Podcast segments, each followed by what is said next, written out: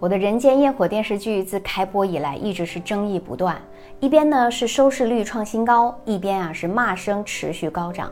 除了演技，除了演员的演技之外，故事线是一再被网友吐槽，经不起推敲啊。原本啊主线剧情走的是一个双向救赎的套路，男女主的原生家庭呢对他们的生活性格都造成了极大的影响，直到遇到彼此才抓住了生活的阳光。可是越演，观众就越觉得好像不是那个味儿啊。那既然是彼此唯一的光，那就应该把治愈的美好呈现出来呀。可是女主是为了爱抗争，啊，真的少了一点向阳而生的那种韧劲儿与积极，让人感觉她是在把下沉当做救赎，有点那个王宝钗式的套路。网友感受到的更多是女主恋爱脑的任性与不理智。那这怎么看都不像是成年人的双向救赎啊！话说回来，究竟什么才是真正成熟的恋爱观呢？大家可以点赞、关注、评论起来。小资认为需要满足这三个条件：第一个呢是安全感满足，第二是金钱观满足，第三是成长性匹配。我们先来说第一个，安全感满足。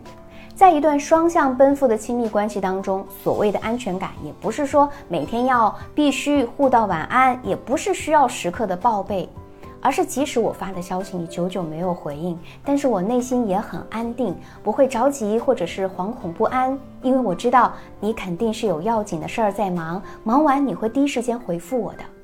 那真正的安全感其实是藏在彼此的生活细节里。你对什么东西过敏？你喜欢吃什么？你在意的是什么？你会因为什么而生气？哪怕你曾经说过的你自己都不记得的话，对方会默默地记在心里。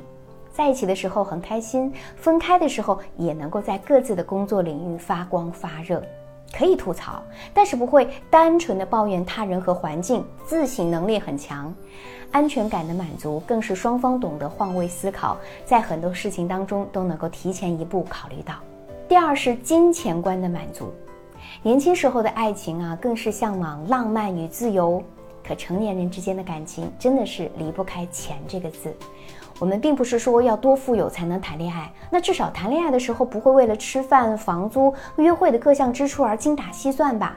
可以暂时买不起大城市的房子，但是双方要有未来的发展计划和执行能力，要让你的伴侣放心啊。遇到自己需要投资的技能学习、专业学习的时候，也不会为了金钱而烦恼；想买的小物件、零食、小爱好，也不会为了钱而发愁。双方对金钱观呢，都是有一个合理的认知，也有相互的认同。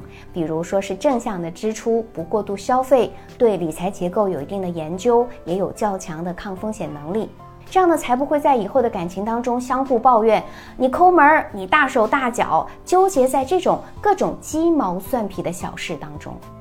第三是匹配的成长性，这里说到的是价值观啊。成年人谈恋爱是奔着喜欢去的，更是奔着结婚去的。可能听起来有些俗，但事实就是这样。所以你找的另一半需要的是跟你的成长属性相匹配的。这看起来并不是一个赛道，但是我们看双方都是上进而且充实的，并且呢也是认可对方的成长方向的，这一点非常重要。不然在一起之后啊，你想考研，他呢却一直打麻将，他又不懂你的努力，你又不懂他的休闲。这才是真正的背道而驰。我们说成年人谈恋爱的实质是什么？其实就是要找一个靠谱的合伙人，对方呢要有责任、有担当、有一定的金钱储备，也要有应对压力的能力，这样才不用担心未来是否有变数啊。因为即使有，你们两个人也能够相互支撑，一起扛过去。所以真正的双向奔赴是什么？是两个人在一起可以变得更好，是能够相互治愈、相互促进的。你赞同吗？我是小资，关注我，影响千万女性，收获幸福。